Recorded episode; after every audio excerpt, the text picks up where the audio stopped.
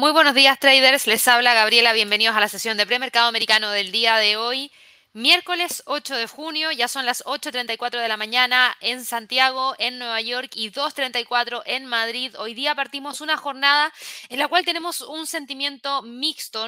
Bueno, ahora no tan mixto, porque empezamos a ver mayores caídas hace un par de minutitos atrás. Yo diría que unos 10 aproximadamente teníamos al Nasdaq operando en territorio neutral, 0%.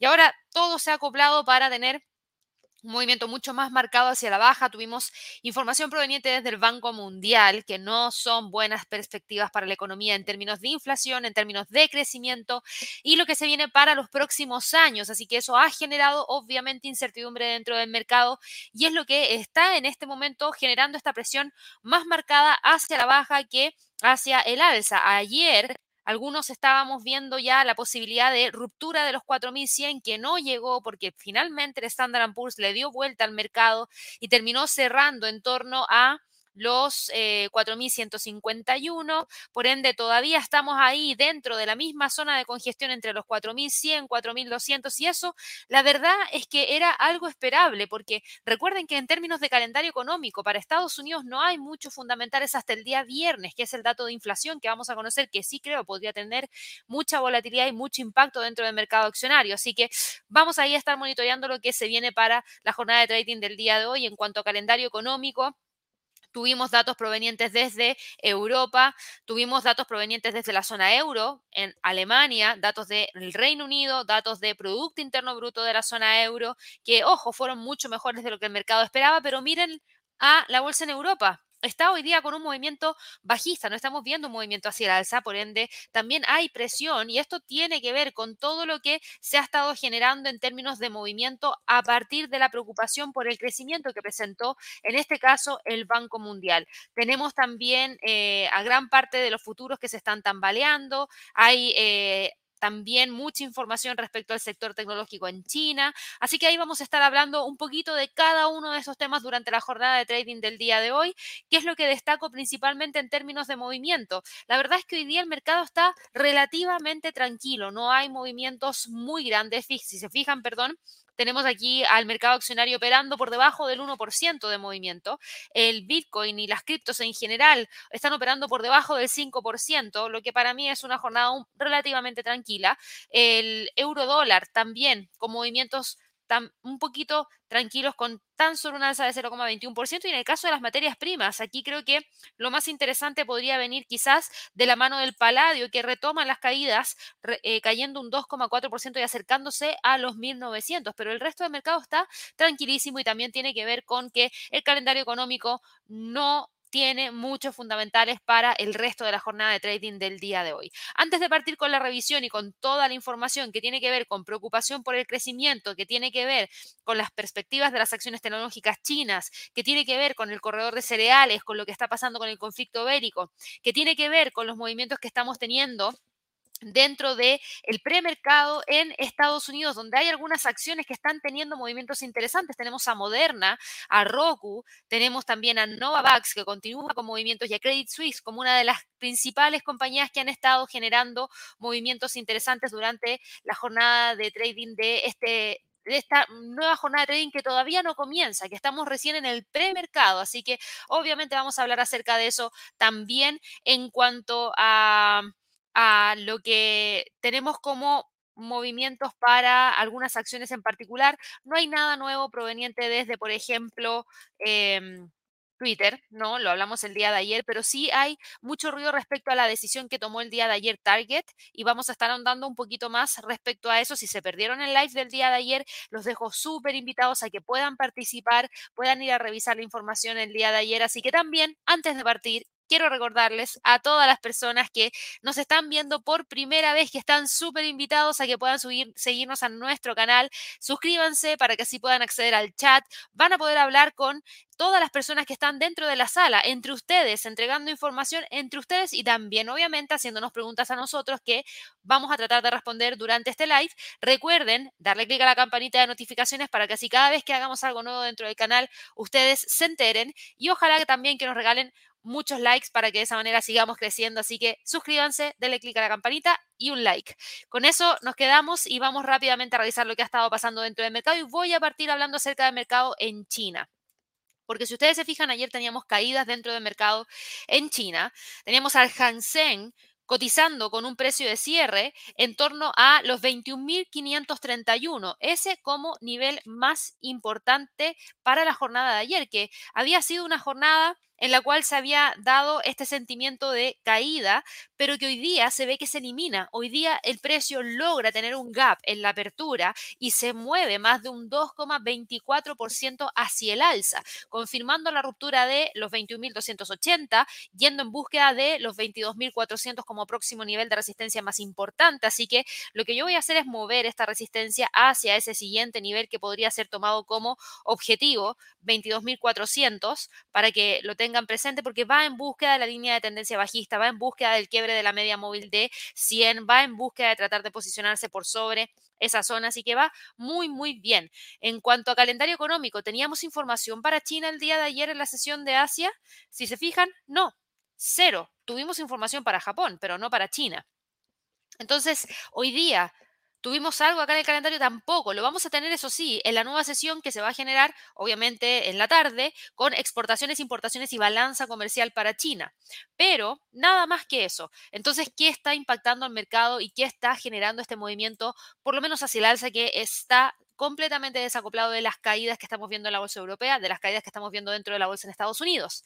Y esto tiene que ver específicamente con el sector tecnológico chino. Las perspectivas de las acciones tecnológicas en China siguen mejorando. ¿Por qué? Porque las autoridades de ese país han aprobado unos 60 nuevos videojuegos, lo que indica una mayor relajación de la represión del sector que comenzó el año pasado. No sé si ustedes se acuerdan, pero el año pasado hubo mucho ruido con el sector de los videojuegos. Se les prohibió a personas de tal edad hacia abajo principalmente eh, menores de edad, que no podían jugar todos los días, que podían jugar solamente una X cantidad de horas durante los festivos, durante los días eh, de fin de semana y en la semana también. Era súper restrictiva. Esa restricción no se ha levantado, pero lo que sí se ha visto es que se han aprobado unos 60 nuevos videojuegos y eso es algo bueno porque si es que no se aprobaran, entonces claro, sigue la represión. Cuando se liberan, quieren decir que están dispuestos a relajar un poquito eh, esta presión que se estaba dando. Un informe de principios de esta semana, en el que se afirmaba que los reguladores estaban intentando poner un fin a una investigación sobre Didi Global, también fue lo que contribuyó a elevar el sentimiento. Y por lo mismo, el Hang Seng ha ganado más de un 9% en las últimas tres sesiones de trading y está cotizando ahí en la media móvil de 100 periodos por primera vez desde prácticamente marzo, no, febrero diría yo acá, esta es una media móvil simple, desde el 18 de febrero que no vemos al Hang Seng cerca de la media móvil de 100. Así que eso es algo bastante importante. Ahora, el optimismo podría ser un poco prematuro y hay que empezar a tener mayor información, hay que realmente ver que hayan cambios por parte de los reguladores. Hay muchos anuncios, pero nada concreto aún, así que por favor tengan un poquito de precaución respecto a todo lo que ha estado pasando, pero de que hemos estado teniendo movimientos importantes hacia el alza, las hemos estado teniendo y eso obviamente que se ve reflejado dentro del comportamiento de la bolsa en China en particular. Tenemos a algunas compañías que han estado operando con movimiento alcista. Tenemos a algunas compañías que hemos visto que han logrado recuperar algo del terreno y eso es positivo. Ahora, em, creo que también es súper importante poder revisar, por ejemplo, una acción que me preguntaron durante la jornada de trading del día de ayer, Alibaba. Alibaba hoy día sube 4,22%. Ayer subió 5,36%. Tocó justo, justo el nivel de resistencia que teníamos marcado con un puntito, en donde yo les decía, yo si el precio continúa hacia el alza, espero que llegue a los 104 y ahí se detenga. ¿Por qué? Porque teníamos una media móvil de 100 periodos, teníamos acción del precio, un nivel de resistencia, por ende era probable que el precio tratara de quedarse ahí. Hoy día lo quiebra en el premercado, hoy día está cotizando en 108,72. Es decir, por acá arriba. De continuar con el alza, claro que podría buscar los 120. Y ahí yo les decía, a modo personal, me quedaría mucho más contenta viendo la ruptura de los 120, porque si rompe los 120, rompe la línea de tendencia bajista que trae desde octubre del 2020 muy cerca de la media móvil de 200 periodos también, que está en 126,40. Por ende, creo que ahí hay algo bastante interesante y creo que vamos a poder seguir teniendo mucho, mucho más movimiento por parte de Alibaba para el resto de la jornada y quizás para el resto de la semana, pero hay que estar atentos a que realmente lo que se ha ido comentando, lo que se ha ido especulando realmente se concrete. Didi, que tuvo un muy buen movimiento tras el anuncio de todo esto, en donde generó un salto súper importante, finalmente ayer terminó con un precio de cierre de 2,61% en territorio negativo, es decir, quedó por debajo del precio de apertura, perdón, del precio de cierre del día 6 de junio. Hoy día vuelve a retomar la senda alcista, hoy día sube un 4,91% y se queda en 2 dólares con 35 centavos, así que ahí también para que lo tengan muy, muy presente. Pero es lo que ha estado pasando dentro del sector en China y es lo que finalmente explica por qué Hang Seng está con movimiento hacia el alza y por qué cerró al alza, porque también conocimos la información del Banco Mundial que no necesariamente se entregó en esa sesión, por ende no impactó el movimiento de Hang Seng. El Nikkei, por otro lado, tuvimos datos provenientes desde Japón el día de ayer y los datos del día de ayer de Japón, eh, aquí sí me ayuda este calendario económico que se está demorando más de lo normal y no sé por qué, pero justamente recién lo habíamos visto y algo le pasa, así que déjenme ver si encuentro el, calendario económico rapidito para poder verlo acá. segundo, por favor. Algo le pasó aquí al calendario que no quiere abrir, pero lo vemos acá de inmediato. Em, no, tampoco. Vamos a buscar otro calendario, porque tampoco abre el, calendario que estoy tratando aquí de aperturar, así que ese calendario es el que tiene problemas. Vamos a ir acá al calendario. Y aquí sí encontré otro, perfecto. Y nos decía, ayer, Japón, vamos a ponerlo para ayer, fue martes en la tarde.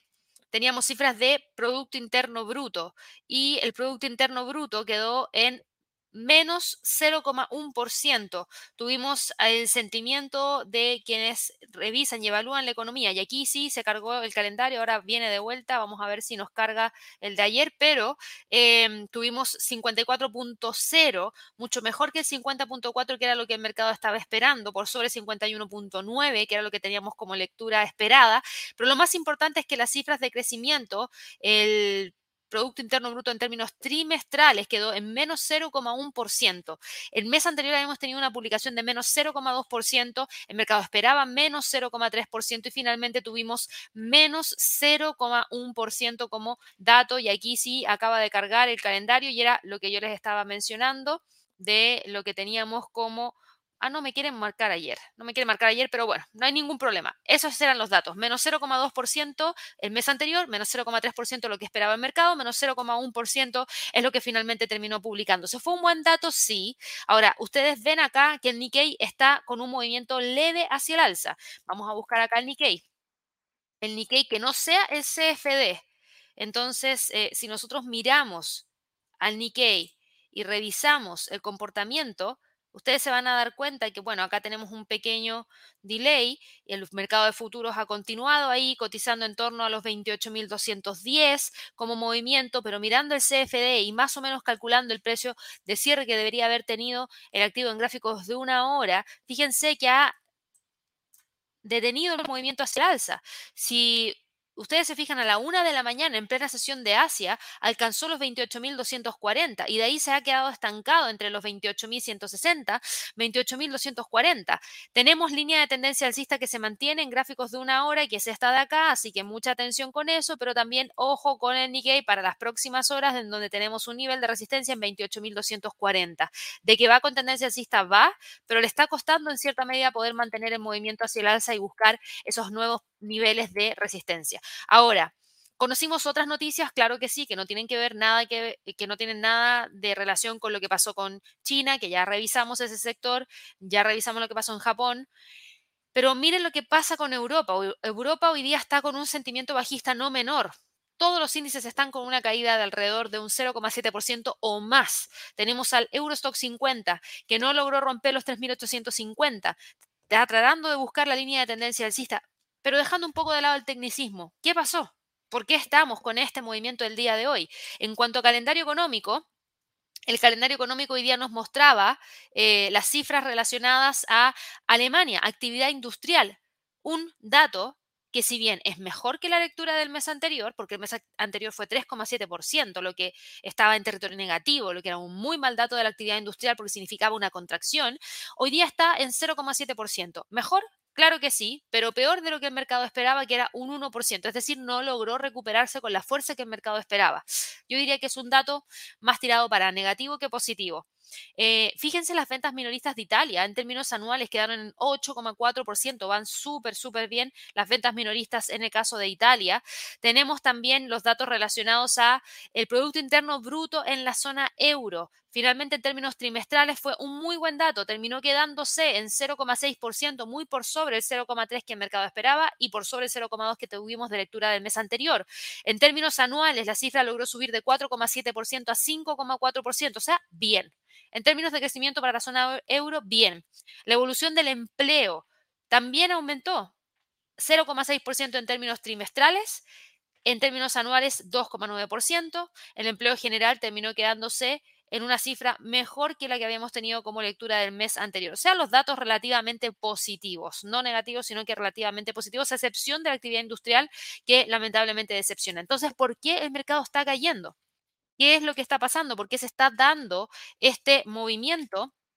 Dentro del mercado. Y aquí hay dos cosas. Recuerden que la economía europea se está viendo impactada también por toda la incertidumbre que se está generando por el conflicto bélico. ¿Y qué es lo que estamos conociendo? Estamos conociendo información en donde eh, se está generando eh, un poquito de incertidumbre respecto a lo que va a pasar con los corredores de cereales, por ejemplo.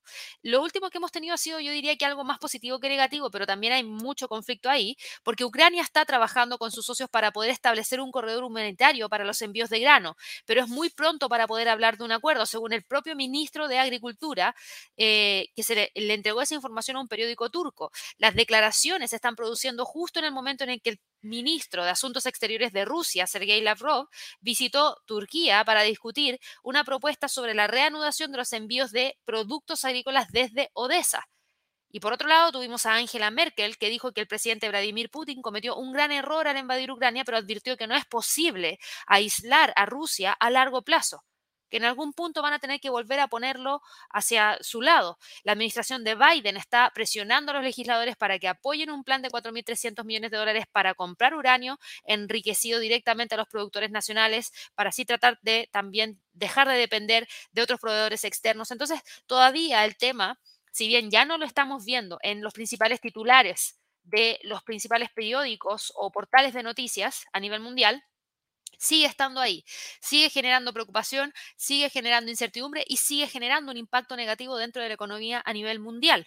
De hecho, a tal nivel que el Banco Mundial redujo su, previsión de crecimiento de la economía mundial para este año al 2,9%. ¿Frente a qué? Frente a una previsión de crecimiento de un 4,1% que tuvimos en enero. O sea, no ha pasado tanto tiempo y la rebaja fue dura, de 4,1% a 2,9%. La estimación de abril fue de un 3,2%. O sea, viene 2,9, perdón, 4,1, 3,2, 2,9. Así como vamos, vamos a terminar en una cifra muy, muy mala y advirtió que se, que se avecinan también varios años de inflación superior, superior a la media y crecimiento inferior a la media. También hemos tenido declaraciones por parte de veterano Neil Duta, que es el jefe de economía de Renaissance Macro Research, que afirma que la participación laboral, la demanda de los bienes duraderos todavía se están ajustando a las condiciones post-pandémicas, lo que hace que los precios todavía sigan subiendo y que en algún punto va a llegar un equilibrio dentro del mercado que nos va a ayudar a que las cosas se asenten. Esperemos que así sea, esperemos que eso llegue, esperemos que tengamos ese tipo de comportamiento dentro del mercado para que todo quede mucho, mucho, mucho más tranquilo. Ahora, em, también hay que tener lo siguiente, hay incertidumbre en Europa. ¿Por qué? Porque hay muchas cosas que están pasando hoy en día que están generando mucha incertidumbre. Yo les decía, el temor a esta inflación es lo que hoy en día sigue aflorando a medida que hay múltiples entidades que están advirtiendo de que los próximos meses o incluso los próximos años van a ser difíciles. Y ya les dije que la última advertencia vino desde el Banco Mundial con esta rebaja del crecimiento mundial para el año 2022 al 2,9%. Y entre los factores que ellos tomaron para considerar esta rebaja en la previsión se encuentran el aumento de los precios de la energía y los alimentos, las consecuencias de la guerra en Ucrania y la pandemia, así como también el impulso de los bancos centrales para subir rápidamente las tasas de interés desde los niveles más bajos. La OCDE también recortó de la noche a la mañana su estimación del, crecimiento del Producto Interno Bruto al 3% para el año 2022, lo que supone un descenso de un 1,5 puntos porcentuales respecto a su última proyección que fue publicada en el mes de diciembre. Y el presidente del Banco Mundial dijo que para muchos países la recesión va a ser difícil de evitar, que los mercados están mirando hacia adelante, por lo que es urgente fomentar la producción y evitar las restricciones comerciales.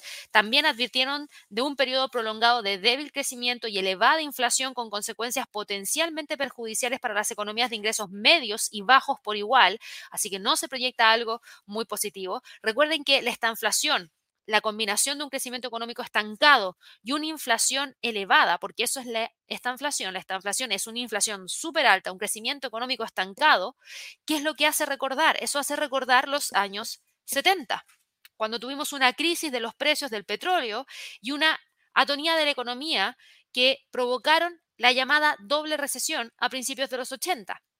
Y la, coyuntura actual se asemeja bastante a esa época en varios aspectos claves, según el Banco Mundial y según lo que hemos venido hablando. recuerden, y aquí me voy a tomar un tiempo para poder buscar em, un video que hemos compartido en nuestro canal de YouTube hace ya mucho tiempo, diría yo, y que tiene que ver con temas específicos de conocimiento económico. Y de hecho, hicimos, yo hice un video de esta inflación y les expliqué qué es lo que es la estanflación. Así que se los voy a enviar a través de el chat para que lo revisen, porque yo aquí les explico un poquitito qué es lo que es, pero ustedes tienen que también tratar de mirar la información que nosotros tenemos en nuestro canal para que ustedes puedan ir aprendiendo cada vez más.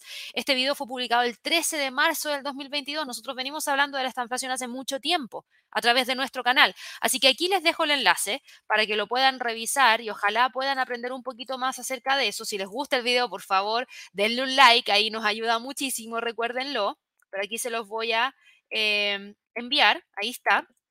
Pero lo que yo les quería decir es que, claro, la coyuntura actual se asemeja mucho a esa época en varios aspectos claves según el Banco Mundial, porque hay perspectivas de debilitamiento del crecimiento y hay vulnerabilidades que se asemejan mucho, así como también las persistentes perturbaciones de la oferta, que fueron presididas por un prolongado periodo de política monetaria muy, muy acomodaticia. Las cosas también son diferentes esta vez, eso sí. ¿Debido a qué? Debido a que hay una fortaleza del dólar, hay una solidez de los balances eh, bancarios y hay claros mandatos de estabilidad de precios. Hoy en día hay muy buena posición por parte de todo esto que yo les acabo de mencionar. Y ¿Qué es lo que ha estado ocurriendo en las últimas semanas? En las últimas semanas hemos estado viendo como muchos nombres de alto nivel han estado emitiendo advertencias sobre la economía en las últimas semanas, como Jamie Dimon de JP Morgan, que se refirió a eh, todo esto que está ocurriendo como un huracán en el horizonte. Tenemos a Elon Musk de Tesla que dijo que tenía un súper mal presentimiento. Tenemos a Larry Fink de BlackRock que predijo que los picos de inflación iban a durar años.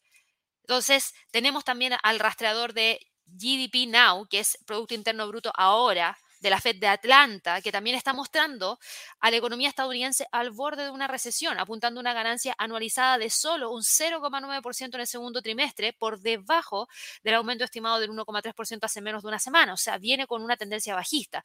Todo esto genera incertidumbre. Todo esto lo están viendo todos los inversionistas a nivel mundial. Por ende, no solamente impacta lo que pasa dentro de la bolsa en Europa, sino que también impacta lo que pasa dentro del resto de la bolsa a nivel mundial. Así que mucha eh, atención. Hoy día tenemos al Eurostock 50 con esa caída de 0,86%. Se queda ahí entre los 3.850, 3.712 como niveles más importantes y mucho ojo con esa línea de tendencia alcista. Me tomé un tiempo ahí para explicar lo que estaba pasando, pero creo que es súper importante porque ustedes lo tienen que tener muy, muy presente también para la jornada de trading del día de hoy. El DAX cae también, se alinea al resto del mercado en Europa. Y tenemos la ruptura en este momento, que ojo, podría no confirmarse el cierre de la jornada de trading del día de hoy, por ende ahí vamos a tener que estar muy atentos al nivel. En este momento está rompiendo la línea de tendencia alcista que trae desde el 10 de mayo. Estaría quedándose todavía por sobre los 14.400. Ese es el nivel más importante para hoy día, 14.400. Si el precio logra generar la ruptura de ese nivel, podría gatillar un movimiento bajista mayor hacia los 14.150. Tenemos al IBEX de España que cae 0,34%, pero todavía se mantiene sobre la línea de tendencia alcista y sobre los 8.700, que son los niveles más importantes. El CAC 40 cae un 1,39%. Nosotros teníamos datos acá proveniente desde la economía francesa. Tuvimos cuenta corriente de Francia, exportaciones de Francia que quedaron en 46.7 por sobre los 46 que tuvimos el mes anterior y las importaciones que aumentaron de 58.6 a 58.9. Balanza comercial de Francia, la que tuvimos estuvo completamente en línea con lo que el mercado estaba esperando, así que eso es lo que hemos conocido el día de hoy. Está cayendo con mucha fuerza hoy día el CAC 40, uno de los índices accionarios que más cae, está rompiendo la línea de tendencia alcista que traíamos en base al 12 de mayo, en base al 19 de mayo pero se mantiene firme sobre los 6.400, así que tenemos al activo operando ahí, 6.550, 6.400 como niveles más importantes. Por otro lado, ¿qué es lo que pasa con la bolsa en Estados Unidos? Y aquí me voy a detener también un poquitito más. ¿Por qué? Porque aquí les tengo que decir lo siguiente. Al parecer, la SEC está estudiando algunos cambios en las normas del mercado de valores, es decir, el mercado accionario, que harían que las empresas de negociación competirán directamente para ejecutar las operaciones de los inversionistas minoristas. Todavía no se ha hecho ningún tipo de anuncio, los detalles aún se están elaborando, pero tenemos al presidente de la SEC, Gary Gensler, que podría esbozar alguno de los planes hoy en la conferencia de intercambio global de Piper Sandler, y hay brokers como Robinhood, como TD Ameritrade, como E-Trade, así como la Bolsa de Nueva York, así como el Nasdaq, que están muy, muy atentos al discurso.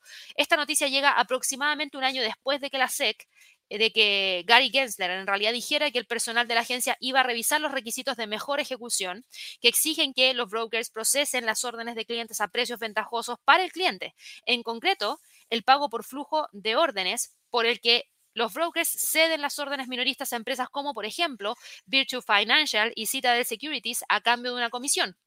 Y el escrutinio de este sector surgió a raíz de todo el frenesí comercial y todo el frenesí de trading que rodeó a GameStop y otros valores meme, como también AMC, a principios del 2021, lo que desencadenó todo un debate sobre la calidad de la ejecución y el rendimiento de los precios. Y los brokers en línea sostienen que eh, este tipo de órdenes, que es el pago por flujo de órdenes, permiten eh, hacer trading sin comisiones y ha abierto la inversión a millones de jóvenes, incluidos obviamente mujeres, incluidos también aquellas minorías que no habían invertido anteriormente en los mercados. La estructura actual del mercado, según muchos de ellos, han eh, permitido y han dado lugar a unos márgenes mucho más estrechos, es decir, unas comisiones mucho más ajustadas, una mayor transparencia y una reducción significativa de los costos. Y si ustedes me preguntan, esto ya ha pasado antes. ¿Cuándo pasó esto antes? 1999, todos los brokers de Forex ingresaron y empezaron a ofrecer el trading de Forex en línea. ¿Y qué pasó? Los Forex, eh, perdón, los Forex, los brokers de Forex agarraron un montón de proveedores de liquidez, los bancos, que era con quienes nosotros antes intercambiábamos las divisas, y les dijeron, miren, yo voy a ofrecer esto, necesito que ustedes me den liquidez, por favor, denme la liquidez y yo los conecto con las operaciones, etc.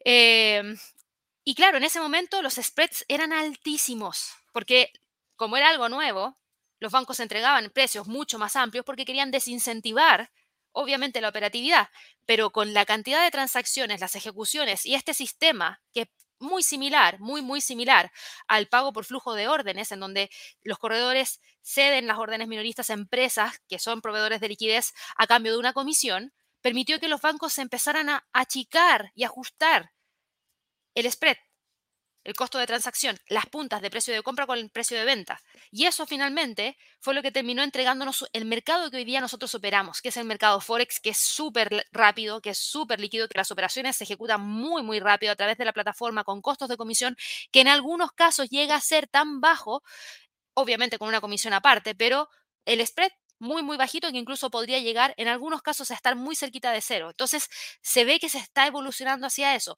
Recién están partiendo todos estos otros brokers que entregan acceso al mercado accionario y que quieren que funcione más o menos similar de la manera en como lo hace el mercado Forex. Ahora, la diferencia está en que el mercado Forex funciona a las 24 horas del día, 7 días a la semana. El mercado de acciones no funciona así. Tiene un horario en particular, que es el horario de la bolsa. En el caso del horario de la bolsa de Estados Unidos, de 9 y media a las 4 eh, de la tarde, hora de Nueva York.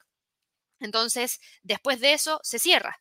Y ahí hay periodos en los cuales hay mayor liquidez, que es justamente en plena jornada, menor liquidez justamente en los extremos. Vamos a ver cómo lo van manejando la estructura. Claro que ha funcionado bastante bien. ¿Cuáles son las propuestas? Y, por qué hay algunos que no están de acuerdo respecto a esto. Hay algunos que no están de, eh, perdón, de acuerdo respecto a esto porque afirman que este, este pago que se realiza por flujo de órdenes incluye comisiones ocultas que los inversionistas están pagando sin saberlo y que además proporciona a las grandes empresas de trading datos sobre la evolución del mercado. Y sí, cuando tienes mucha información respecto a los flujos de las operaciones, obviamente se va generando un historial de comportamiento del trader y un montón de información que se va resguardando probablemente.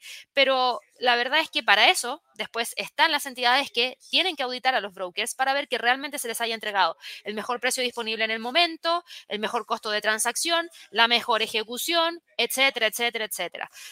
Creo que hay un camino por recorrer que quizás no se ve tan alejado. Creo que aquí podría cambiar un poco el aspecto. ¿Y por qué lo menciono? Porque los movimientos que tuvimos durante el año 2021-2020 fue a partir de los traders retail. Y ojo, que ahí la SEC va a tener que pues, poner una muy buena cantidad de ojo respecto a cómo va a funcionar el movimiento, porque ya vemos lo que ocurre cuando ingresan traders retail en masa, que pueden tener, llegar a tener un peso tan potente como algunos hedge funds y generar movimientos bruscos dentro del mercado.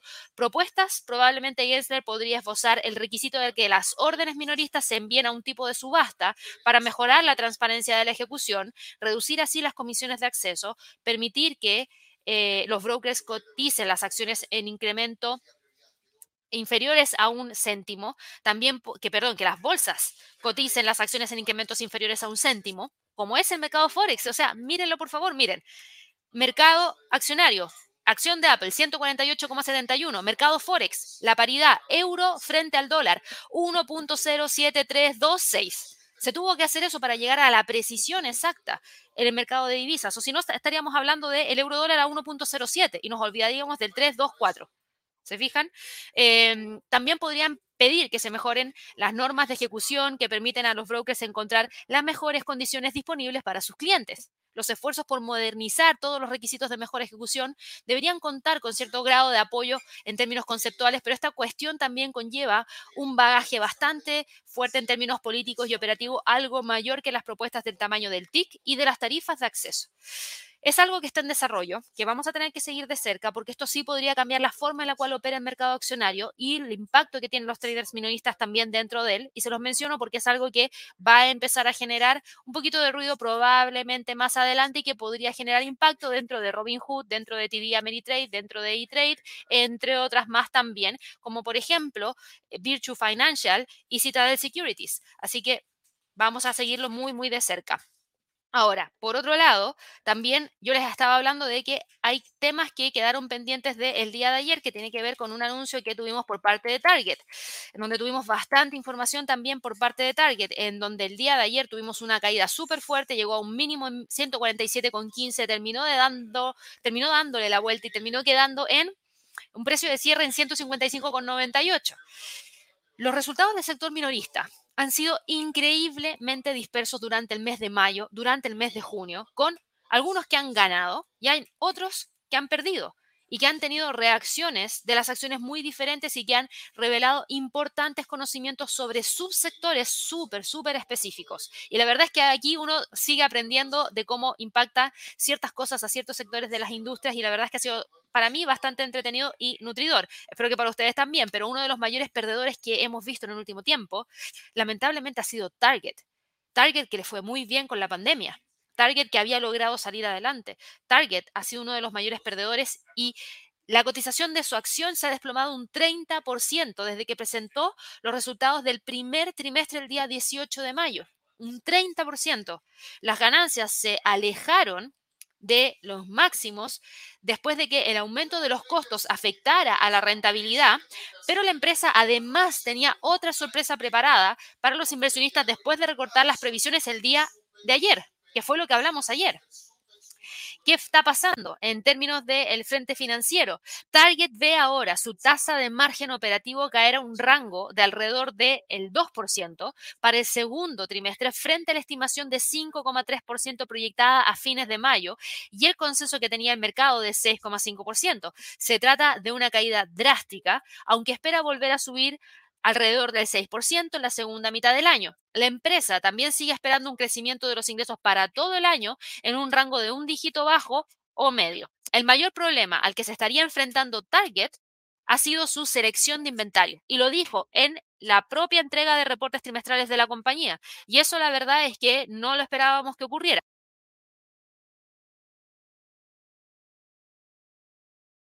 La selección de inventario creció un 43% en términos interanuales en el último trimestre, muchísimo.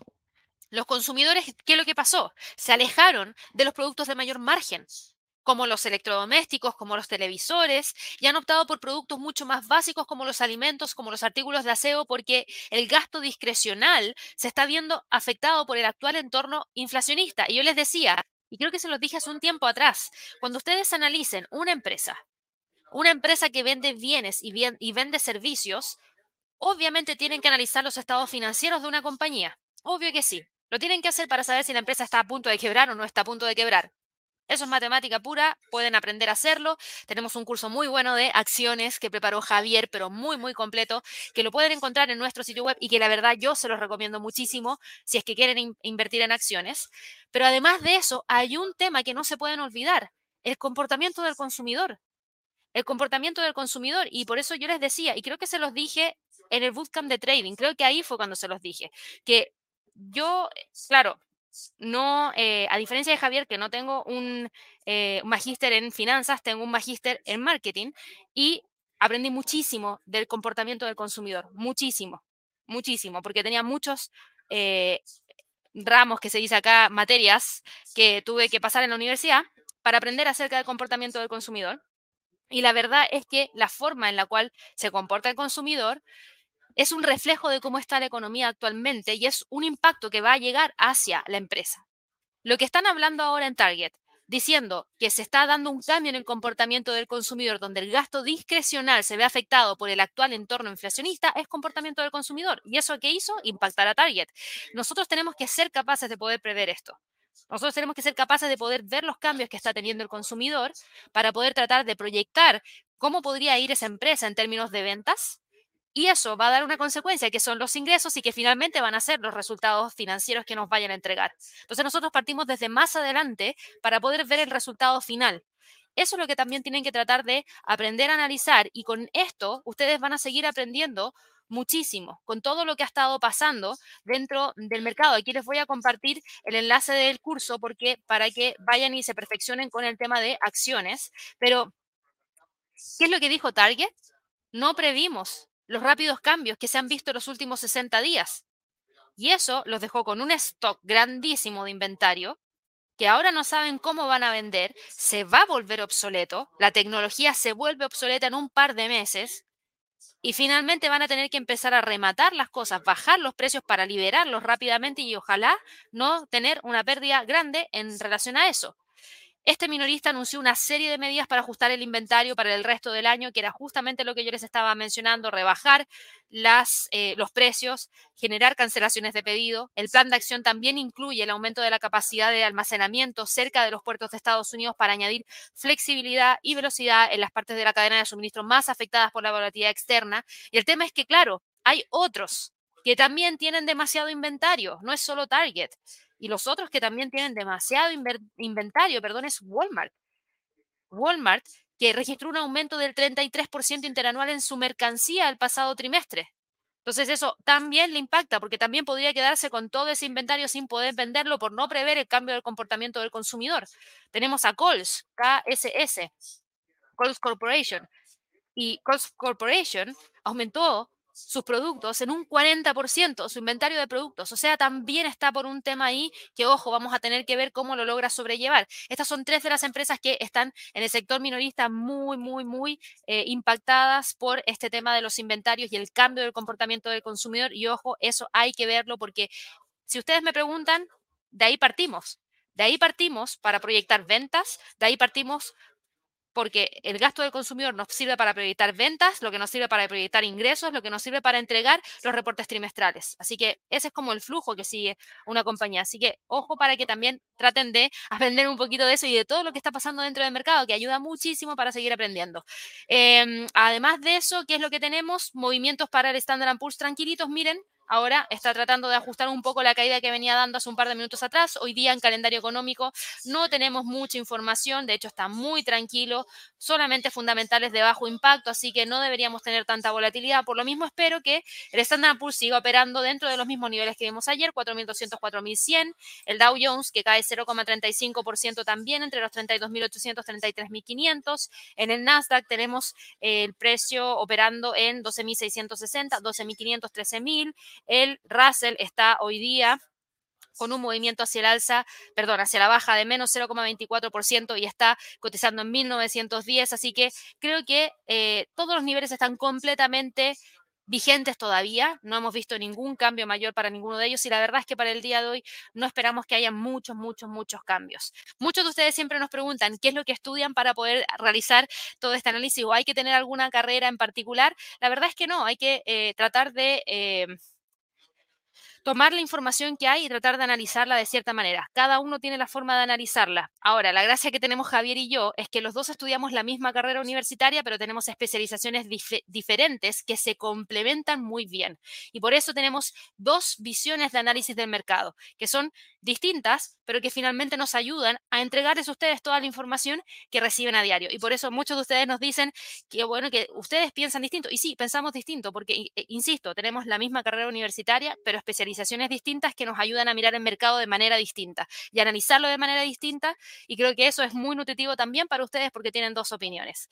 Ahora, Yéndonos al mercado de las criptos, tenemos acá el Bitcoin operando con una caída de 2,6%. Se queda ahí entre los 2.900, en realidad 28.000, 32.000, sin variación. Lo vamos a dejar ahí porque no hay mucho más de qué hablar. Ethereum cae 0,52% igual, sigue por sobre los 1.700. Ripple está cayendo un 1,84%, sigue exactamente igual. Binance Coin sube 0,17% y está operando por sobre los 280. Cardano, que ayer estábamos evaluando la posibilidad de ver una ruptura de esta línea de tendencia bajista, no la rompió, por el contrario, se mueve hacia el alza 5,24% y está buscando romper los 0,6513, que es donde tenemos la media móvil de 50, la línea de resistencia y obviamente la línea de tendencia que va hacia el alza. El Litecoin está hoy día operando con una caída de 2,96%, sigue con la línea de tendencia bajista y sobre los 60 dólares por acción. Tenemos al mercado de divisas con todo esto que está pasando dentro del mercado accionario, fíjense que ayer que terminamos, perdón, que partimos con caídas dentro del Standard Poor's y terminamos cerrando con alzas dentro del Standard Poor's, el dólar index que venía subiendo terminó cerrando por debajo de los 102.50. No logró el rompimiento, hoy día sigue sin romper, opera en 0,06% y se queda en torno a los 102,38. El euro dólar cotiza con un alza de 0,37%, se queda en los 1.065, 1.080 como niveles más importantes, sin variación. El rango es lo que manda. Esta línea de tendencia alcista yo creo que la podemos empezar a olvidar porque esto es lo más importante. Libra dólar cae 0,38%. Hoy día tuvimos un dato para el Reino Unido que se me olvidó mencionar. PMI del sector de la construcción. Fue un mal dato. Fue un mal dato porque uno de los sectores más fuertes para el Reino Unido es el sector de la construcción que ayuda a reactivar muy rápidamente la economía y a generar ese crecimiento que se requiere. Vimos una caída de 58.2 a 56.4 mayor de lo que el mercado esperaba, lo que no es bueno y genera presión dentro de la libra esterlina. Sigue la línea de tendencia bajista, pero también sigue el nivel de soporte en 1.2470. El dólar yen, muy bien el dólar yen, excelente el dólar yen. Qué buen trade este, el del dólar yen para junio, porque miren cómo va, va buscando los 135. 135,10. Mantuvo la línea de tendencia alcista, después de romper los 130, fue a buscar los 132,10, lo rompió, fue a buscar los 133 ayer, hoy día rompió y va en búsqueda de los 135,10 como próximo nivel más importante. Ojo que el freno en realidad no es 135,10, es 135. A ver, denme un segundo, quiero ver si esto lo tracé en base a algún máximo que trazamos o que alcanzamos. Deme un segundo. Claro, pero más que el máximo, aquí lo más importante son los 135, a mi parecer, nivel psicológico. Es muy probable que el precio trate de alcanzar los 135 y se detenga ahí. ¿Qué pasa con el dólar yen? No hay demanda de instrumento de refugio como el yen japonés. Y eso genera que el dólar frente al yen se mueva rápidamente hacia el alza. Dólar norteamericano frente al canadiense va con eh, una leve alza de 0,05%, pero la tendencia bajista se mantiene, el precio está por debajo de los 1.2550, va en búsqueda de los 1.25 como próximo nivel más importante. Australiano dólar no quiere confirmar el movimiento, el australiano dólar le está costando mucho. Sigue operando entre los 0,7260, 0,7180 sin lograr generar ningún quiebre. Esta línea de tendencia alcista ya empieza a quedar más o menos obsoleta todavía no tenemos ningún tipo de señal para entrar en base al australiano dólar porque se mantiene dentro de la zona de congestión. Dólar neozelandés frente al dólar opera entre los 0,6580 0,6450, más o menos similar, dentro de la misma zona, a la espera de poder confirmar cualquier tipo de entrada una vez que gatille la ruptura tanto de la parte superior como de la parte inferior. Una de las dos para poder gatillar la entrada. Dólar frente al peso mexicano hoy día sube 0,11%, se sigue manteniendo entre los 19.50 y 19.72. Dólar frente al peso chileno cae 0,44% y cotiza en 820,40 como nivel más importante. Dólar norteamericano frente al peso colombiano sigue operando dentro de la misma zona de congestión 3.800, 3.758 y el dólar frente al sol peruano está hoy día casi sin movimiento, pero fíjense cómo ayer rompió los 373 y tocó la línea de tendencia bajista. O sea, el análisis técnico está funcionando muy bien. Después de la ruptura, tocó la resistencia en 3.76, se detuvo ahí y hoy día está viendo si es que logra continuar con el alza o no. ¿Qué es lo que tenemos que monitorear ahora? Creo que ya que rompió la resistencia, podemos trazar esta línea de tendencia alcista y evaluar quizás la continuidad de la misma, que incluso nos podría llevar a ver el quiebre del nivel de resistencia actual en donde tenemos la línea de tendencia bajista y la media móvil de 100 periodos y el nivel de soporte a través de la acción del precio que traíamos acá en torno a los 3.76. Así que eso es lo que tenemos para el dólar frente al sol peruano. En cuanto a las materias primas, materias primas, a ver, tenemos al petróleo con alzas buscando la ruptura de los 120. Ya llevamos varios días tratando de ver el rompimiento de los 120 y todavía no se logra dar con mayor claridad la ruptura de ese nivel. En cuanto a información, ¿qué es lo que está pasando? Los precios del petróleo hoy día están subiendo a pesar de un probable aumento de las reservas de petróleo en Estados Unidos. ¿Por qué? Porque hay relajación de los confinamientos en China relacionados con la pandemia y una posible huelga de los trabajadores petroleros noruegos. Eso es lo que finalmente podría poner en riesgo la oferta. Hay varios trabajadores petroleros noruegos que planean hacer una huelga a partir del día 12 de junio por cuestiones salariales, lo que pone en riesgo la producción de crudo. Hay fuentes del mercado que indican que las cifras del Instituto Americano de Petróleo mostraron el día de ayer que las existencias de crudo en Estados Unidos aumentaron en 1,8 millones de barriles en la semana que terminó el 3 de junio los inventarios de gasolina y destilados aumentaron en 1,8 millones de barriles y 3,4 millones de barriles respectivamente.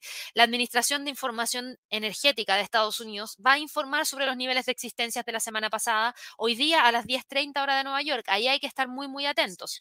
Pero igual, tenemos todo este tema dando vuelta, tenemos el suministro mundial de crudo y productos petrolíferos que siguen siendo escasos, lo que ha impulsado los márgenes de las refinerías asiáticas, por ejemplo, de gasóleo, hasta niveles récord, porque las sanciones occidentales obstaculizan las exportaciones del principal productor, que es Rusia. El director de la empresa comercializadora de materias primas, Trafigura, afirmó que los precios del petróleo podrían alcanzar pronto los 150 dólares por barril y subir más este año, con una probable destrucción de la demanda a finales de año. Y la verdad es que con esto que acaba de decir Trafigura, a mí me preocupa porque con un dólar súper fuerte, un barril de petróleo a 150 dólares, ya ni me quiero imaginar a cuánto va a estar la gasolina en países que importan. Gran parte de los países de Sudamérica, bueno, a excepción de quienes son productores de petróleo, em, también en Sudamérica, como por ejemplo Venezuela, como por ejemplo también Argentina, pero gran parte del resto de los países importa y cuando importan, al importar, compran el barril en precio de dólar y tienen que pagarlo en dólares y el tipo de cambio está súper alto. Entonces eso significa que sale mucho más caro. Y aquí, disculpen que dé un ejemplo de lo que pasó en Chile, pero es lo que conozco por consumidora a nivel local. Eh, esto es lo que pasaba en esta época. Miren, 2013, 2011, 2014. Y déjenme tomar un poquito de agua.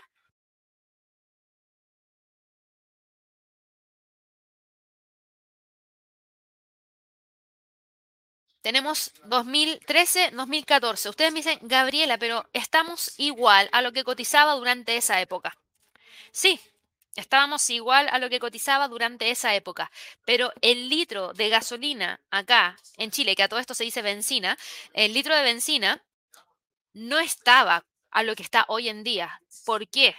Porque si yo voy a mirar esto, que costaba 120 dólares el barril, y me voy a esa misma fecha durante eh, ese mismo periodo al dólar frente al peso chileno, quiero que por favor vean el tipo de cambio. El tipo de cambio estaba entre 550 y 460, ni comparado a los 820 que tenemos hoy en día. Eso es un precio mayor de alrededor de un 40%. Entonces, claro, si hoy día el precio de la gasolina está a 1.200 pesos, por ejemplo, en promedio, el litro, y nosotros teníamos, eh, claro, estamos hablando de que antes, un segundo,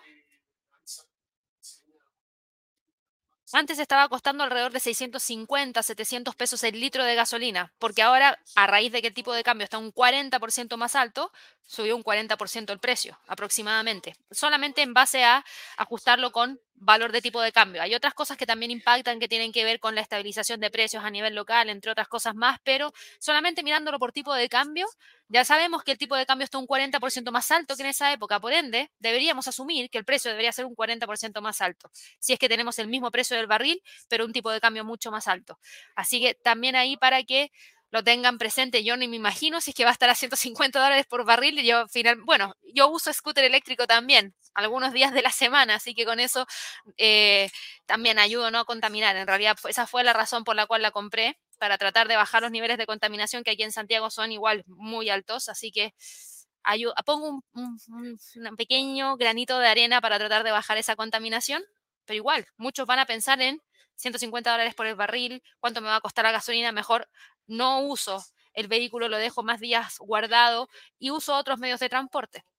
Las mayores refinerías del mundo ya están evolucionando para poder tratar de ofrecer, obviamente, otras formas de, bueno, no las refinerías, empresas ligadas a energía, generación de energía, a entregar energía un poquito más limpia. Por otro lado, las mayores refinerías del mundo ya están funcionando al límite de su capacidad para satisfacer esta creciente demanda que está derivada de la recuperación de la pandemia y para reemplazar al mismo tiempo la pérdida de suministros rusos. Hay muchos analistas y dentro de los cuales están los analistas de JP Morgan que estiman que Rusia ha recortado entre 500.000 y 700.000 barriles diarios de exportaciones de productos petrolíferos porque ahora les resulta más difícil comercializar el combustible que el crudo.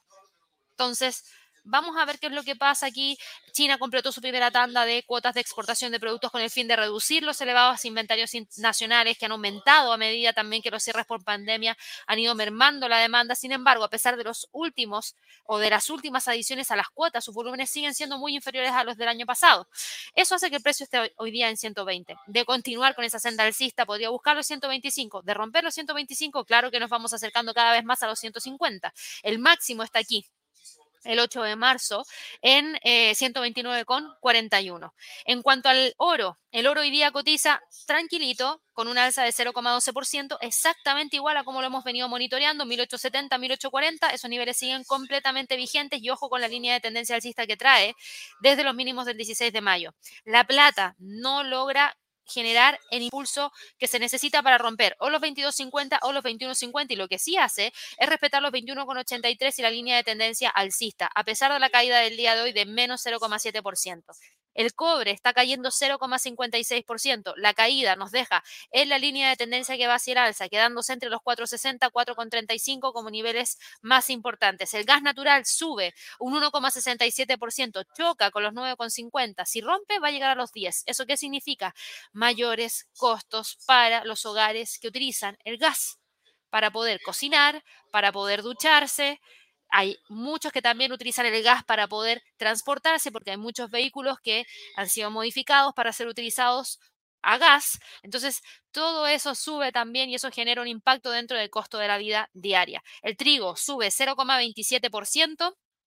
El maíz sube un 1,33% y aquí eh, Aquí alguien preguntó hace un par de días atrás por el maíz. Ya se está dando la ruptura, no me puedo acordar el nombre en este momento, pero seguro si lo veo ahí a través del chat me voy a acordar. Pero eh, ya se dio la ruptura de la línea de tendencia bajista del 38.2% del Fibonacci, por ende va buscando acá los 777. Tenemos acá la soya, que está hoy día con un alza de 0,94%, y aquí vamos a ajustar la línea de tendencia alcista que está ahí. De continuar, podría ir a buscar los 1760, 1770, y el paladio, como les dije, venía cayendo. Ojo con los 1900. Eso es lo que hemos tenido hoy día como movimientos de premercado, que son movimientos bastante importantes, y estamos a un minuto de que abra la bolsa de Estados Unidos. Y para entregarles ese update, antes les quiero mencionar lo siguiente. Recuerden que vamos a estar en Bogotá y vamos a estar en Bogotá el día 31 de agosto. Quienes quieran estar presencialmente junto a nosotros, junto a un montón de otros traders, por favor traten de conocer la información. Existen distintas formas para poder acceder a este eh, curso que vamos a estar realizando en Bogotá, este seminario de trading, donde vamos a hablar de tendencias y perspectivas de mercado, donde les voy a explicar un poquito acerca de cómo realizar análisis fundamental, las bases que por lo menos yo utilizo, creando y optimizando un portafolio de inversión en base a cómo ir ajustándolo con la condición actual del mercado y cómo también crear uno desde cero. Y vamos a terminar con la introducción al trading algorítmico, que sabemos que es algo que nos han venido pidiendo hace mucho tiempo y primero hay que partir con algo para que así puedan obviamente tener el mayor conocimiento y que tiene que ver mucho con trading, más que con trading algorítmico, tiene que ver con cómo poder hacer que el trading pueda finalmente terminar siendo operado bajo un algoritmo. Así que los invito a que puedan ver cómo participar. Insisto, hay distintas formas de poder acceder. Si es que quieren acceder a través de la compra de su puesto en el evento, lo pueden hacer ahí cuando llenen el formulario se les van a entregar todas las opciones para que ustedes puedan conocer cómo pueden participar. También pueden realizar el acceso a través de un 50% de descuento, dependiendo si su broker está en convenio con nosotros, o de manera gratuita. De manera gratuita, abriendo una cuenta con el patrocinador del evento. Así que, por favor, llenen el formulario, coloquen el horario que más les acomodaría participar. Tenemos dos horarios, AM y PM, de 9.30 a 13.45 hora de Colombia, de 3.30 a 19.45 también hora de Colombia. Y para quienes no estén en Bogotá, para quienes no puedan viajar a Bogotá y lo quieran ver a través de streaming, lo vamos a hacer a través de streaming. Por ende, si están en cualquier otra ciudad de Colombia, si están en cualquier otro país del mundo, lo van a poder ver igual a través de streaming porque vamos a transmitir tanto la sesión AM como la sesión PM. Así que vean cómo participar y no se lo pierdan. Va a estar buenísimo. De verdad que lo hacemos con mucho, mucho cariño y con mucho contenido para que ustedes tengan mucha información de vuelta, lo pasemos bien y obviamente prontamente, espero, y obviamente prontamente no. Y obviamente esperamos prontamente entregarles nuevas fechas para nuevas ciudades que buscamos visitar para fin de año, que no esperamos que no sea solo una, esperamos que sea más de una y creo que se vienen grandes sorpresas, pero todavía estamos ajustando detalles, esperamos pronto darles esa información,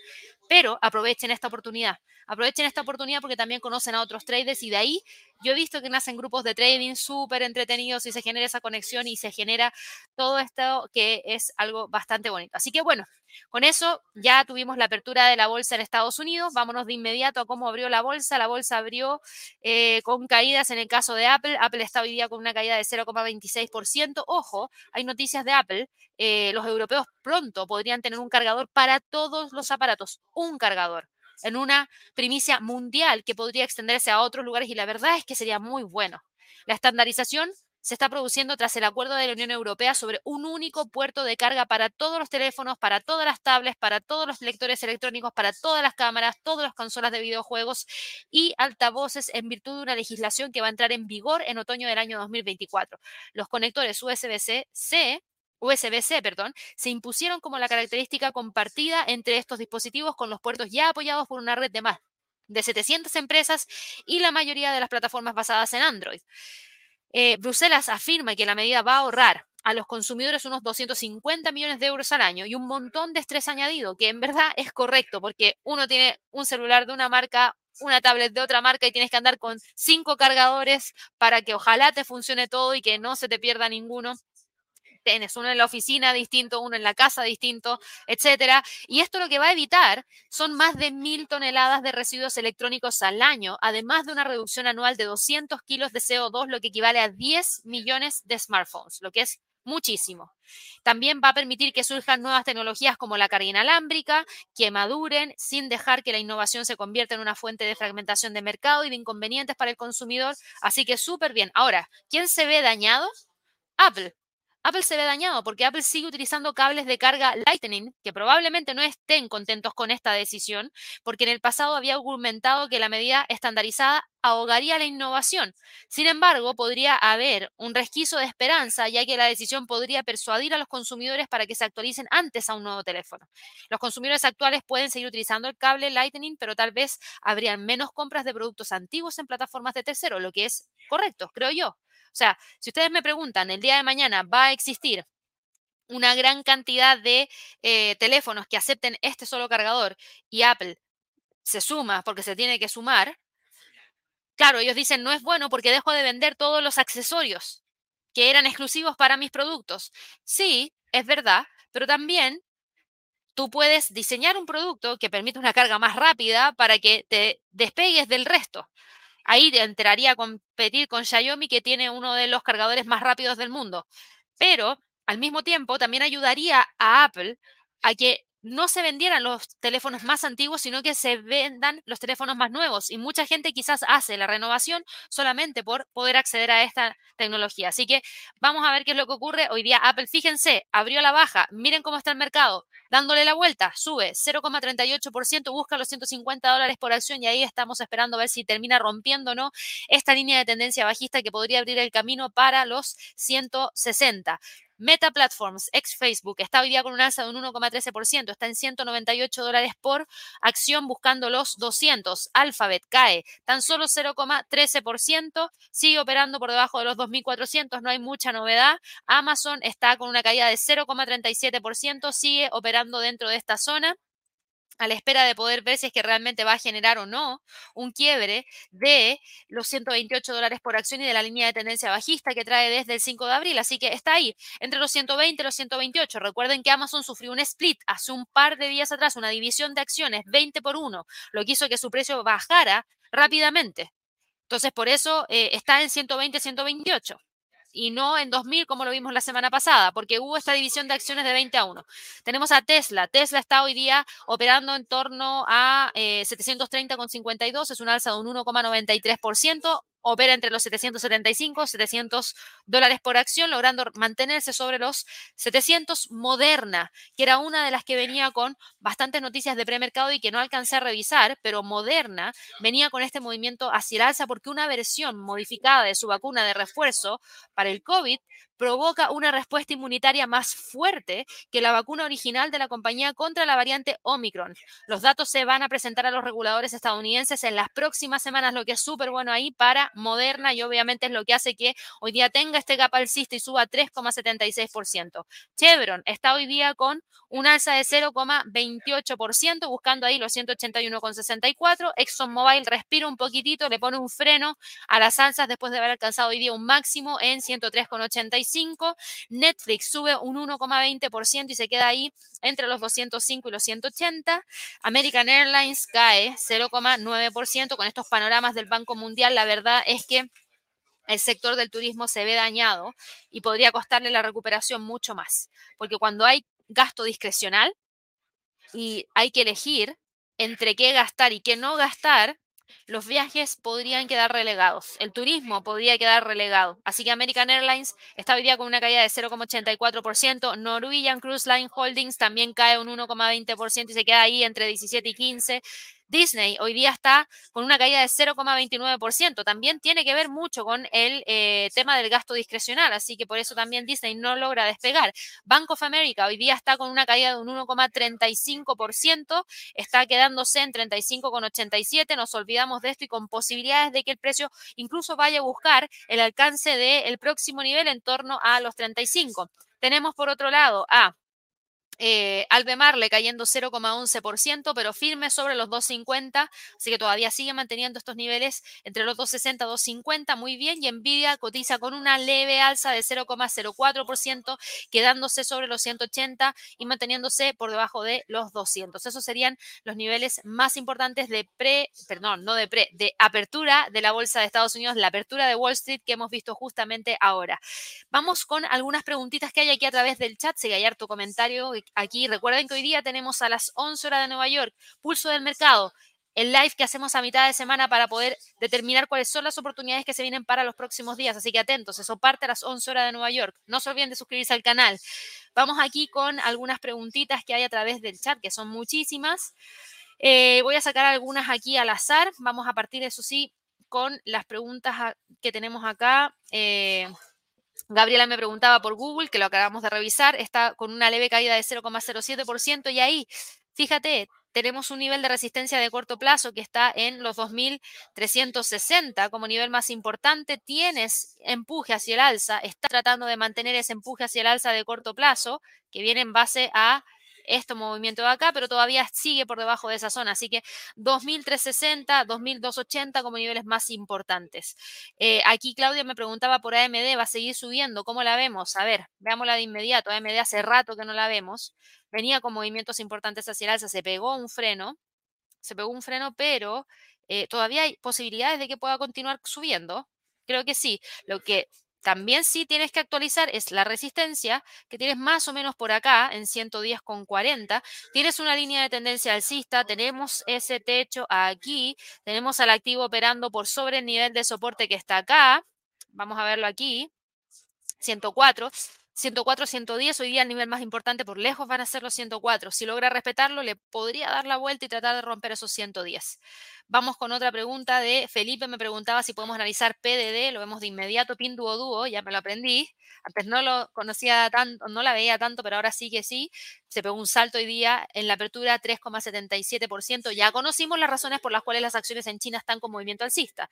Así que PIN Duo va muy bien, va con movimiento hacia el alza, excelente se mantuvo el movimiento, y ni siquiera voy a poner línea de tendencia alcista, es muy, muy eh, vertical. La inclinación del ángulo es muy, muy hacia arriba, por ende no me sirve trazarla, pero lo que sí te puedo decir es que en términos de resistencia hay que tener ojo con el nivel de los 62,50. Ahí tenemos un primer nivel de resistencia que podría tratar de respetarse, de continuar, podría tratar de ir a buscar como próximo nivel la siguiente zona que está en 64,41. Así que mucha atención también ahí porque desde ahí el precio podría tratar de ir a buscar la zona en torno a los 70. Vamos con otra pregunta. Aquí me preguntaba Javier, ¿cómo vemos al DAX alemán? Ya lo revisamos y el DAX está bajista, cayendo un 1.07%, pero mientras se mantenga sobre los 14.400 podría todavía tratar de dar la detención de la caída, pero si no, podría continuar con el movimiento bajista si rompe los 14.400. Acá me preguntaba, eh, un webinar, Belita, sobre algunos ETFs para invertir a largo plazo, cómo elegir qué tener en cuenta. Por favor, eh, Belita, envíamelo por correo electrónico clientes y creo que podemos hacer un webinar especial de ETFs y ahí quizás le pido ayuda a Javier para que él lo pueda hacer. Así que sí, por favor, eh, escríbenos a clientes y. Vamos acá con otras preguntas. Eh, aquí, Carlos me preguntaba por Oxy. Muchas gracias ahí por los saludos que estoy viendo que están llegando a través del chat. Muchas, muchas gracias. Oxy está hoy día con movimientos al, no alcistas, sino que con una caída 1,26%. Ojo, caía también ExxonMobil. Por ende, ¿podríamos haber esperado que Oxy también estuviera cayendo? Sí, podríamos haber esperado que Oxy también estuviera cayendo. Está hoy día operando entre los 67.50 y los 72.50 como niveles más importantes y la verdad es que creo que podría tratar de quedarse dentro de esa zona, por lo menos para la jornada de trading del día de hoy. No me queda duda de que todavía sigue teniendo tendencia alcista. Ojo, no hay cambio en, el análisis de más largo plazo para Oxy porque sigue teniendo tendencia alcista, solo que se está moviendo aquí, entre los 67.50, 72.50 como niveles más importantes. Vamos acá con... Eh, aquí me preguntaba Adrián, buenos días Gaby, ¿aún tienen el trading room? Claro que sí. Todavía tenemos el trading room. Javier está acá atrás mío hablando en el trading room. Lo escucho de fondo. Así que sí, parte a las 9 horas de Nueva York. Para quienes quieran participar de esa sala de trading en vivo, que parte justamente a las 9 de la mañana hora de Nueva York, les vamos a compartir el enlace. Aquí está. Recuerden que existen formas de poder acceder de manera gratuita si es que tienen alguna beca, porque eh, nosotros entregamos becas de estudio para quienes quieran eh, evaluar la apertura de una cuenta con algún broker colaborador nuestro. Y si es que eh, desean acceder de manera gratuita, pregunten cuáles son los brokers colaboradores. Y si no, estas son las formas de poder acceder a la sala de trading en vivo. Aquí te dejo el enlace a través del chat. Vamos ahora con otras preguntas. Eh, aquí me preguntaba Carlos, ¿cuándo por Perú? Ojalá que pronto. Ojalá que pronto. Tengo muchísimas ganas de ir, así que sí, ojalá que pronto. Vamos acá con otras preguntitas. Perfecto, ya respondimos las preguntas de los miembros del canal. Vamos ahora con preguntas. Aquí Luis me preguntó muy temprano, así que vamos, a ir con Luis también por Royal Caribbean. Royal Caribbean, igual que Norwegian, probablemente esté con movimiento bajista y sí, cae un 1,97%, todavía por sobre los 55,34 de romper, mantendría la línea de tendencia bajista que trae desde el 21 de abril. Y esto tiene que ver con que hay mucha eh, incertidumbre respecto a lo que vaya a pasar a futuro en los próximos meses con las reservas del año 2023 para gran parte de las líneas de crucero que, ojo, con un tipo de cambio tan alto, con un precio de la gasolina alto, que también hace que los precios de los pasajes aéreos sean altos, finalmente haga que se desincentive la compra y obviamente se desincentive la demanda por turismo. Antes no había demanda por la pandemia, ahora probablemente no haya demanda por el tema de una alta inflación unos altos costos y eso finalmente termine dañando la recuperación de estas compañías. Por eso le cuesta tener ese impulso tan fuerte hacia el alza. Vamos aquí con otros, eh, otras preguntas, perdón. Eh, aquí tengo una pregunta de... Eh, a ver, vamos a ver aquí algunas preguntitas. Aquí me dice Carlos, me dice, ¿cómo le doy uso al VIX? ¿Me ayuda a determinar tendencia en el Standard Poor's? Muy buena pregunta. Ayer justamente vimos eso en el webinar de correlaciones. Si te lo perdiste, por favor escríbenos a clientes para que te lo enviemos por correo electrónico, pero igual te resumo rapidito. El VIX sirve para ver específicamente la volatilidad dentro del mercado. Si un mercado está muy volátil o menos volátil. ¿Eso nos sirve para qué? Para saber qué estrategias aplicar. Cuando un mercado está muy volátil, las estrategias que mejor funcionan son las estrategias de breakout. Cuando un mercado está menos volátil, las mejores estrategias son las de rango. Entonces te sirve principalmente para eso. Si tú te fijas, no necesariamente sirve para poder ver la dirección del mercado, porque hay veces que tenemos al VIX con niveles muy, muy altos, con una muy alta volatilidad y al precio del Standard Poor's subiendo o cayendo. Entonces, no necesariamente nos entrega la dirección, ¿ya? Ahí lo hablamos más en detalle en ese webinar, así que te invito a que puedas revisar la grabación solicitándola a clientes Vamos acá por eh, una preguntita de, hoy me preguntaba por Meli, por PayPal, voy a tomar solamente a Meli para ir respondiendo las otras preguntas. Eh, Meli hoy día está en 8.36,30, todavía no logra romper los 8.50, pero sigue manteniéndose firme por sobre la línea de tendencia bajista que trae desde el 4 de abril. Así que ahí siento que va bastante bien y lo que me gusta de Meli ahora es esta línea de tendencia hacia el alza. Creo que esta línea de tendencia hacia el alza va bastante bien y lo único que le resta es romper los, 100, perdón, los 850 para poder continuar hacia el próximo nivel. Disculpen, ahí me oí un poquito, para el próximo nivel que está ahí en 920. Vamos acá con otra pregunta. Eh, aquí tengo una pregunta de Víctor por el euro yen y el euro frente al australiano. El euro yen hoy día estaba con movimientos bastante fuertes. Em, Sí, el euro yen hoy día venía con un alza, pero potente, muy, muy potente. Tiene que ver específicamente con lo que justamente hablamos de el dólar frente al yen, que el yen está debilitado frente a gran parte de sus contrapartes. Así que aquí nos olvidamos de estos niveles que teníamos marcados acá y nos vamos a un gráfico semanal a ver qué nos dice el gráfico semanal respecto a próximos máximos. Y claro que hay historia, hay bastante historia y dentro de los próximos niveles que podría tratar de alcanzar, siento que uno de los próximos niveles más importantes los tienes ahí en 145, próximo nivel psicológico, y luego de eso ir a monitorear la siguiente zona en torno a los 150. Esos creo que son los niveles más importantes para el euro yen. Vamos acá con otra pregunta. Eh, aquí me preguntaba José Manuel si podemos revisar a NIO. Claro que sí, lo vemos de inmediato. NIO está hoy día cotizando en 20,24. Tenemos a este activo generando la ruptura de la línea de tendencia, perdón, de la media móvil de, de 100, rompiendo también acá los 20 y de continuar con el alza, claro que podría tratar de ir a buscar los 24, está con un movimiento alcista súper fuerte. Ya rompió esta línea de tendencia bajista, ya rompió esta otra línea de tendencia bajista. NIO va tomando ventaja. ¿Por qué? Porque es una de las empresas que también se había visto impactada negativamente por todo lo que estaba pasando con China. Así que como ahora se ha ido relajando el tema de las presiones de los reguladores chinos, hacia estas empresas está generando las rupturas importantes que estamos viendo justamente ahora. Como próximo nivel más importante de resistencia, tienes los 21.06, que es donde tenemos el 76.4% del Fibonacci. Vamos acá con las últimas preguntas del día de hoy y recuerden que tenemos, tenemos el pulso del mercado a las 11. Ahí solamente respondemos preguntas junto con entregar oportunidades para lo que se viene del resto de la semana y es un poquito distinto al live de premercado americano. Hacemos bloques, mercado accionario, mercado de divisas, unida con las criptos, mercado de materias primas y yo entrego un par de oportunidades y ustedes me hacen preguntas para poder ir viéndolo, viendo lo que eh, obviamente quieren para el resto de estos días. Así que los dejo invitadísimos a que puedan participar, por favor. Vamos aquí con la pregunta de, de Jalmar que me pregunta por PayPal, ya como vimos Alibaba me lo salto y justo antes me habían preguntado también por PayPal, así que aquí aprovecho de responderle a dos personas al mismo tiempo. PayPal Holdings está hoy día cotizando en 88,65. Va con tendencia hacia el alza, tratando de romper aquí los 88.